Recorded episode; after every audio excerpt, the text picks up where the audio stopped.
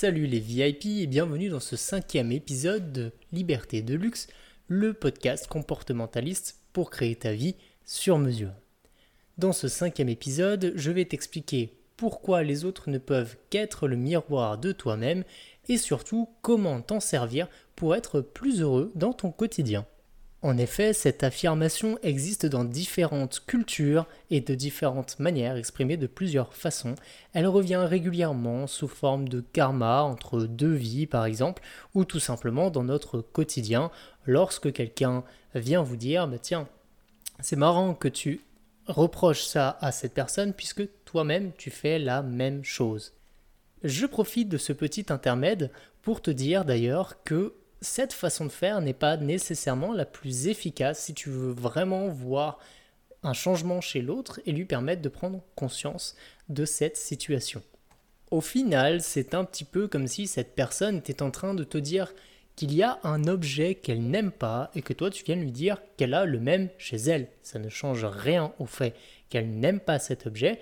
Et après tout, est-ce que ça l'aide vraiment à comprendre pourquoi elle le garde pour enfin s'en débarrasser à toi de voir, mais j'ai rarement vu les résultats arriver dans cette façon de faire.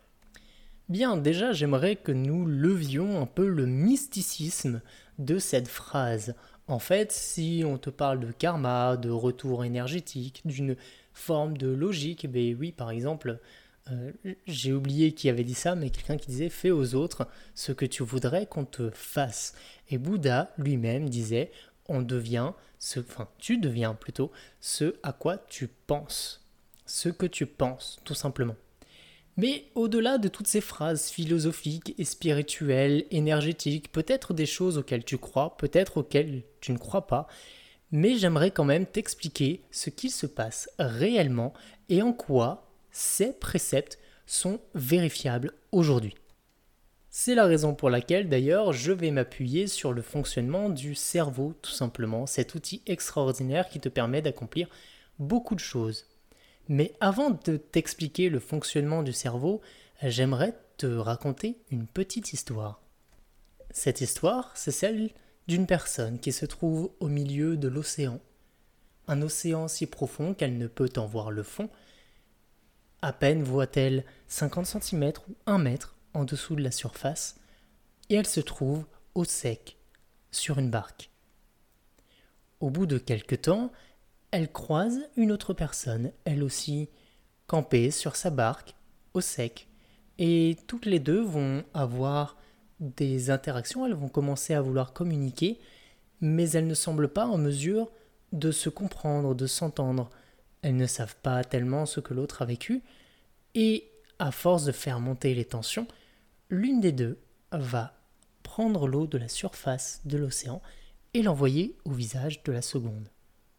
Celle-ci, arrosée, mouillée, alors qu'elle était bien au sec dans sa barque, voit alors arriver du fond de l'eau un petit poisson qui sort la tête, lui crache de l'eau au visage et retourne sous la surface de l'eau. Elle va alors s'énerver et prendre elle aussi de l'eau et l'envoyer à sa camarade, qui voit de son côté un petit poisson sortir de l'eau et lui cracher au visage de l'eau avant de repartir sous la surface. Tu l'auras compris, cette histoire est une métaphore pour t'expliquer ce fameux fonctionnement en miroir. Pour commencer, l'océan va représenter toutes tes pensées, tes émotions, tes actes passés, tes expériences, tes éventuels traumatismes. Et bien sûr, tu ne peux avoir conscience de tout cela en même temps. Au mieux, en regardant, tu peux voir la surface, ce qui est déjà très très bien. Il est possible facilement d'apercevoir la surface. En effet, ton cerveau va gérer automatiquement, en arrière-plan, dans ton inconscient, des milliards d'informations qu'il ne gérera pas, qu'il ne t'enverra pas de manière consciente pour que tu puisses, toi, te concentrer sur l'essentiel. Maintenant, j'aimerais te parler de cette barque. Pourquoi avoir mis une barque plutôt que d'avoir plongé directement les personnages dans l'océan? Eh bien, c'est tout simplement parce que, dans certains cas, voire dans beaucoup de cas, en fonction des personnes, nous allons nous séparer de ces émotions. Nous n'en avons pas conscience, en fait, nous ne nous mouillons pas dedans, nous sommes simplement arrosés par le petit poisson qui sort de l'eau. Et ce petit poisson, lui, représente justement la partie du cerveau qui t'envoie cette information et qui dit voilà une situation que je connais, qui m'est familière, qui a déjà généré ceci ou cela, que ce soit de la peur, de la colère, de la tristesse ou même de la joie, et qui vient te renvoyer cette même information au visage. En fait, les autres ne sont pas tellement le miroir de qui nous sommes en cela qu'ils vont faire exactement les mêmes choses que nous faisons, ni être exactement les personnes que nous sommes. Bien au contraire, c'est notre diversité qui nous permet aussi de réaliser qu'il y a des points communs, des choses qui se rejoignent et des expériences qui nous ont traumatisés étant plus jeunes. Et je dis plus jeunes car à moins que tu n'aies une potion d'éternité, comme tout le monde, tu vieillis. Donc, si les autres sont le miroir de qui nous sommes, ça n'est pas tellement par le fait qu'ils soient des imitateurs de qui nous sommes, mais parce qu'ils viennent réveiller en nous, par les souvenirs, les mémoires et les émotions qui sont liées à nos propres expériences. Cela signifie que si les autres sont le miroir de qui nous sommes, ça n'est pas par leur don d'imitation et par le fait qu'ils imitent nos propres faits et gestes, mais tout simplement parce que leurs faits et gestes réveillent en nous des parties de notre passé.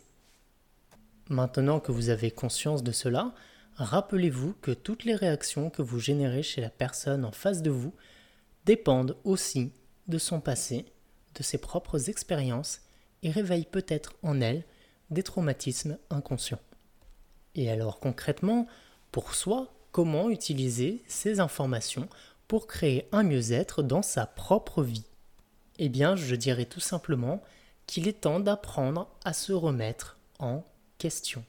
C'est-à-dire non plus de se dire que c'est la faute de quelqu'un, que c'est la responsabilité de quelqu'un d'autre, mais commencer à se questionner sur ce que cela réveille en vous, quelle peur cela réveille, en quoi cela vous met-il en colère, en quoi cela vous rend-il triste, et éventuellement, si vous désirez vraiment creuser profondément dans cette direction, en quoi cela peut-il vous faire rire, vous rendre heureux ou heureuse?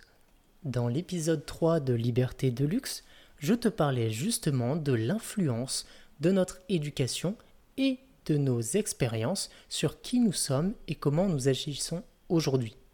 Aujourd'hui, je t'invite à aller plus loin dans cette démarche et à creuser ce déclencheur.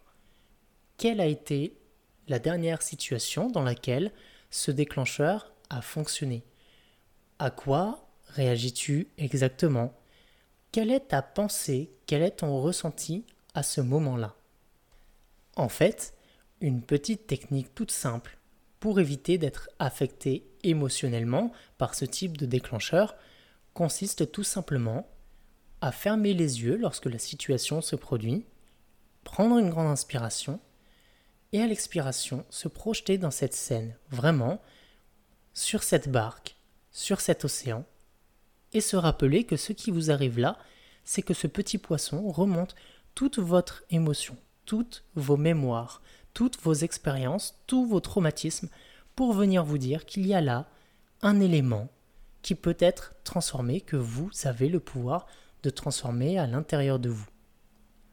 Si vous êtes dans une situation qui semble conflictuelle, n'hésitez pas à faire cet exercice et à remercier le petit poisson qui vient vous indiquer qu'il y a cet élément à lui dire que vous prendrez soin de lui dans quelques instants à la fin de cette conversation, au moment que vous choisissez, et à penser actuellement, il ne s'agit pas de moi.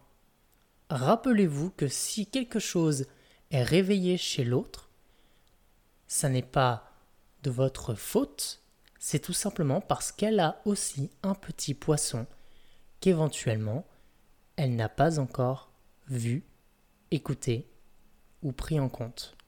Dans le prochain épisode hebdomadaire de Liberté de luxe, je te donnerai quelques astuces de communication pour savoir mieux gérer les conflits et les émotions.